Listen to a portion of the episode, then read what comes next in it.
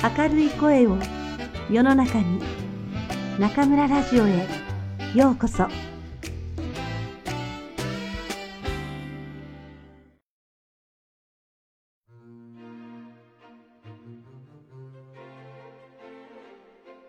ラブレター岩井俊二。にそのへんてこな手紙が舞い込んだのは3月初めのことだった。その日は吹きかけていた風がいよいよ本格化し朝一番の体温計が38度5分を記録した日でもあった職場である一律図書館に電話して一応の義務だけ果たした私はまだぬくもりの残っているベッドに飛び込んで二度寝を楽しみ、遅い朝食の後はリビングのカウチで三度寝を味わった。その心地よい眠りを妨げたのは、郵便屋のオンボロバイクの音だった。郵便屋の利光は、なんていうか、女の子と見ると声をかけずにはいられないような脳みその密度の薄そうな男である。そしてその特徴的なキーの高い地声が時として私の神経を劇象的に魚でするのだ。今日みたいに体調のすこぶる悪い時にはなおさらだった。ところが、判断力の鈍っていたその日の私は、そんなことをすっかり忘れて、うかつにも無防備な姿のままでドアを開けてしまった。無防備なというのは、口の通していないボサボサな頭とか、顔半分を覆っている大きなマスクとか、カーディガンの下の北切りのパジャマとか、まあ、そういったことだった。そんな格好の私を、門の向こうの利光は、驚き半分、嬉しさ半分の眼差しで、しげしげと眺めた。あれ？今日はいたんだ？サンダルを突っかけた私の二の足が止まった。しまった。朦朧とした頭でそう思ったが、もう遅かった。仕事休み？風邪ひいたの？マスクなんかしちゃって。今年の風邪はしつこいってよ。私にすれば鹿としてやり過ごそうという作戦だったのだが、このままだと、こいつはいつまでも喋っていそうだった。私は勇気を振り起こして、郵便受けまで走った。ねえ、映画のチケットあんだけどさ、一緒にどう？土曜とか。としみつが何かはめいていたが、聞く耳持たずに、私は郵便受けから郵便物を書き出すと、素早く U ターンし、一気に家の中に飛び込んだ。ああ、いつきちゃん構わず私はドアを閉めた。このわずかな一往復も、今のは私にはちょっときつい運動だった。激しい動機に見舞われた我が身は、思わず玄関にうずくまってしまった。これも全部利光のせいだ。その利光が今度は家の呼び鈴を何度も鳴らし始めた。私は怒りを抑えてインターホンに向かった。はい、何でしょうか？いつきちゃん、手紙落としてよ。外の大声がインターホンの声とダブって聞こえた。その声はお手柄を褒めてほしい子供みたいにやけに張り切っている。あ、すいません。ポストに入れといてください。利光の返事はなかった。その代わり、鉄柵を開ける鈍い音がした。勝手に入ってくんなよ。私の心の叫びもお構いなしに、利光は敷地内に不法侵入した挙句、玄関のドアをどんどんと叩いた。いつきちゃん手紙手紙利光は何度もドアを叩きながら、手紙手紙と吠え立てた。めまいを覚えながら、私はもう一度サンダルを突っかけてドアを開けた。目の前にいると思った利光は、なぜかこっちに背を向けて、庭の方にペコペコとお辞儀をしていた。誰に頭を下げているのかと思ったら、うちの祖父だった。祖父は庭のバラ園からそのいかめしい顔面を覗かせていたが、私が何でもないからと手を振ると、植え込みの間に姿を消した。あんたが大声出すからよ。ごめん。あ、これ落としたよ。としみつは一通の手紙を差し出した。そして、ニカと大口を開けてこう言った。ラブレター？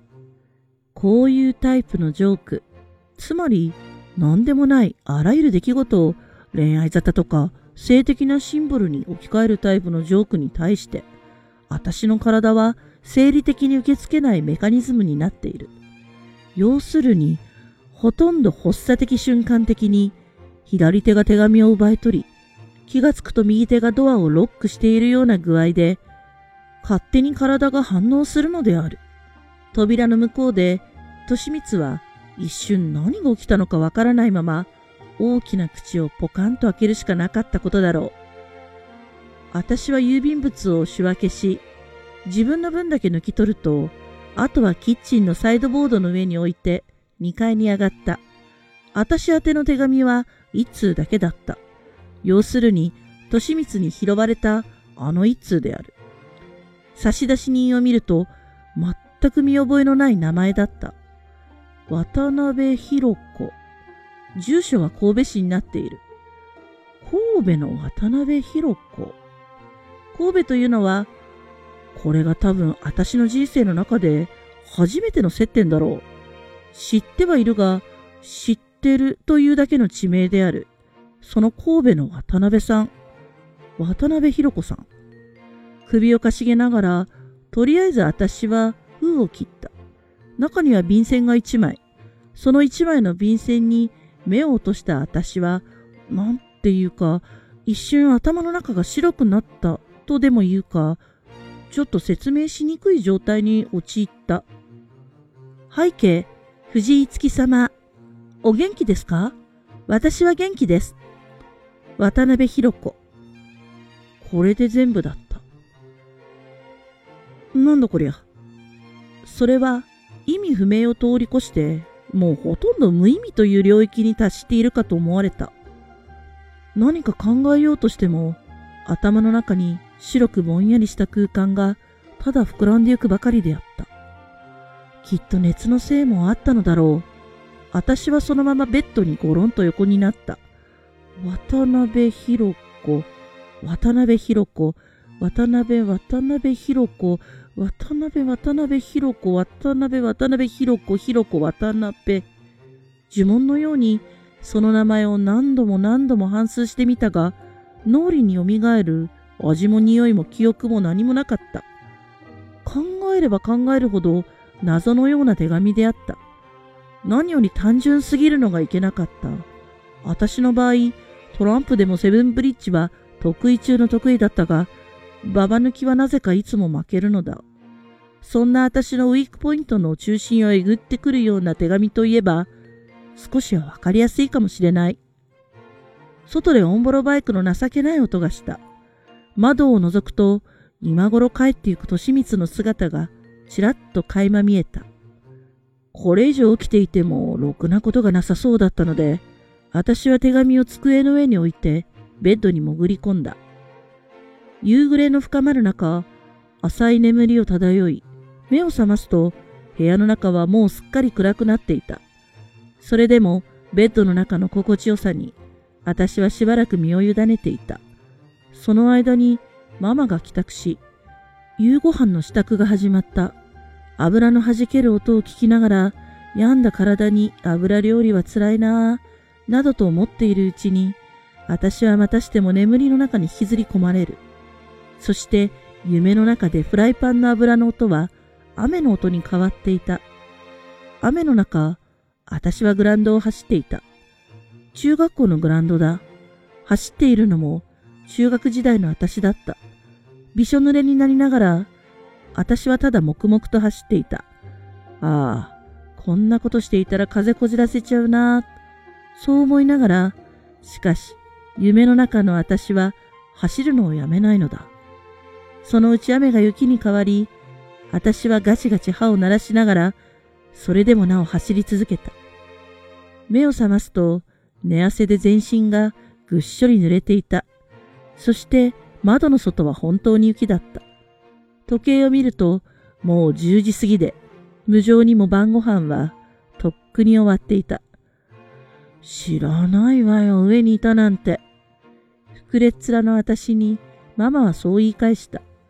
考えてみれば、ママはその日に私が風邪で休んだことすら知らなかったのだ。私は一人で食卓に着いた。メインディッシュは魚のフライだった。夢に雨を降らせた張本人は、皿の上ですっかり冷えてまずそうだった。なんかおかゆとかない？自分で作んなさいよ。じゃあいらない。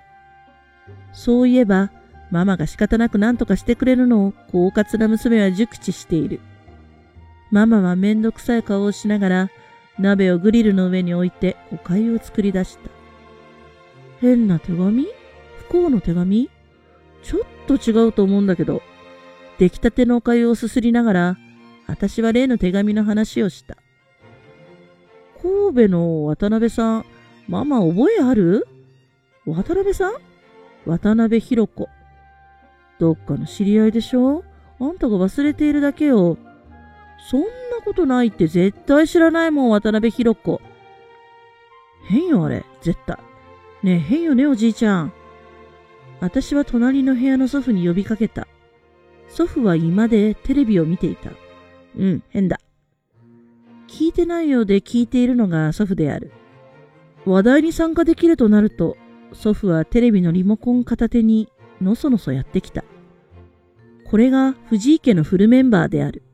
ちょっと物足りない家族構成だが、暑苦しくなくてちょうどいいと私は思っている。なんて書いてあったの？とママ。お元気ですか？私は元気です。それから？それだけ。何よそれ？見たい？持ってこようか。しかしママは、そんなものどうでもいいよという顔だった。椅子から立ち上がりかけた私にママが言った。ご飯終わったんならお薬飲みなさい。これで手紙の話題はおしまいである。私は座り直して市販の風邪薬の瓶に手をかけた。病院行かなかったの？行くほどじゃないもん。そんなの引き始めにしか聞かないわよ。私は知らんふりをして、錠剤を口に放り込む。じゃあ明日は仕事行けるわね。ん？それはちょっと。行かないんなら病院よ。病院に行くぐらいなら過酷な労働を取るわ、私は。何言ってんの？一日ぼんやり座っているだけのくせに。ママが図書館の仕事をそんな風に甘く見ているのかと思うと腹が立つ。しかし、当たらずとも遠からずという節もあるから何も言えない。さっきからリモコンを持って突っ立っていた祖父が話に割り込んできた。いつき、手紙見せろ。ところが、私の方はすっかりその気もなえていた。手紙？なんだっけ？父は口をもぐもぐさせながら居間に引き上げていった。昼間散々寝てしまったその夜は、ちょっと辛いことになった。一向に睡魔がやってくる気配のないまま、私はベッドの中で寝返りばっかり繰り返した。あの妙な悪巧みも、そんな眠れる夜の賜物だったのかもしれない。しかし、その時は我ながら抜群のアイデアに思えて、こみ上げてくる笑いをこらえながら、私はベッドから起き出して机に向かった。背景、渡辺博子様。私も元気です。でも、ちょっと風邪気味です。藤井月。ほんのいたずらのつもりだった。悪気はなかった。いや、やっぱりちょっとだけあったかな。翌朝風の方はまだ回復には早かったが、私は出勤する方を選択した。そうでもしないと、無理やりにでも病院に行かされそうだったからである。例の手紙は途中、駅前のポストに投函した。アクションひときわ大きなくしゃみがこだまするたびに、館内の閲覧者たちが私のことを盗み見た。その日の私は一日中猛烈なくしゃみと咳に襲われ、周囲の迷惑は承知してはいるものの、もはやどうにもならなかった。さすがに見かねた同僚の綾子が館長に上申してくれたおかげで、午後は書庫の整理に回された。裏で寝てなよ。綾子はそう言って、私の肩を叩いた。書庫は書物の品質管理上、常に適度な温度と湿度が保たれていたが、古い本ばかり集められたその場所は、さすがにちょっとカビ臭く、なんか見えない胞子がそこかしこに舞っているような気がして、精神的なものかもしれないが、一旦そう思ってしまうと、もはや制御不能なぐらいにくしゃみが止まらなくなってしまった。綾子の気遣いがあだとなってしまったわけだが、お客様への迷惑はこれで回避されたのだから、それで彼女の本意は達成されていたのかもしれない。食整理専門の晴美が、くしゃみがひどくて仕事にならない私の顎の下を刺した。なんでマスクしないの？え？それ？手で探ると、いつの間にか外していたマスクに触れた。ここの方は鼻に来るから気をつけなさいね。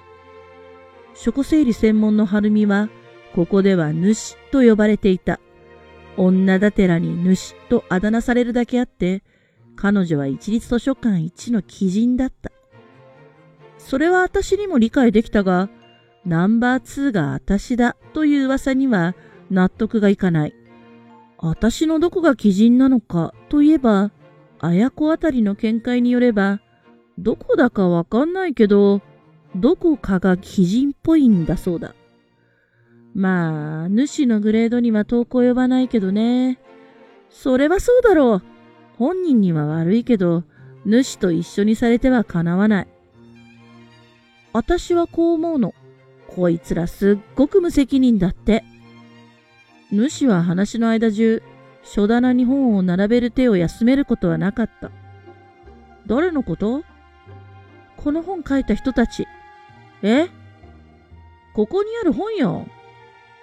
ちょっと強い語調で、主は書庫中の本を指した。だってそうでしょ？こいつら自分の勝手で書いといて、後々整理する私たちのことなんて何にも考えてなかったわけじゃない。見てよこの量、膨大な量、誰が読むの？それから主は書棚の中から一冊抜き出して私の膝の上に落とした。核廃棄物に未来はあるか？というタイトルの本だ。何をか言わんやよ。核廃棄物処理の問題をとやかく言う前に、自分の本の後始末をちゃんと考えてほしいと思わない？そう？私は咳き込みながら本を返した。主はそれを受け取ると、中の一ページをビリリと破いた。私は我が目を疑った。主は何食わぬ顔で、それを丸めると、ポケットに突っ込んだ。ちょっと何した今？すると主は、これ見よがしにわざと本を破り始めた。書棚に本を刺す作業に付け加えて、それぞれの1ページの1枚を破き、丸め、ポケットに放り込むという作業を繰り返した。結構いいストレス解消になるのよ、これ。こ、やってみない、なんてことこうすんのよ。面白いわよ。主はちょっと残酷な笑みまで浮かべている。咳き込みながら、私はまたあの手紙のことを思い出していた。本当のことを言うと、ポストに投函してから、今の今まで、私はそのことばかり気にしていたのだ。知りもしない相手にあんなことをして、体この先どういう仕打ちが待っているだろう。それは予測もつかないだけに恐怖だった。一旦それが首をもたげると、もはや目の前の主の気候よりも自分のいたずらの末路の方が深刻な問題であった。なぜあんな馬鹿なことをしてしまったんだ。本を破り続ける主の姿を眺めながら、小心者の私は先にも立たない後悔の念に打ちひしがれていた。